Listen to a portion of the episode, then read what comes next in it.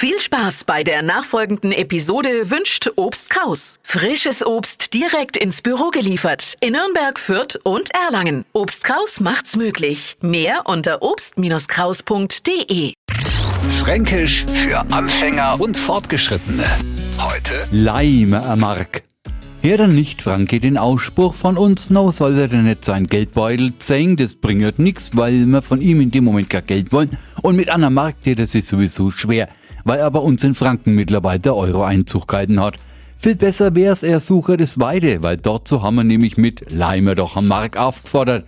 Wenn wir das sagen, sind wir richtig genervt. Entweder, weil irgendetwas was nicht funktioniert oder weil uns irgendetwas auf den Bäcker geht. Leimer doch am Mark ist unsere fränkische Art zu sagen, jetzt reicht's, rutsch mir den Buckel runter oder um es noch etwas drastisch auszudrücken, äh, wie war das mit dem Götzog Berlichinger?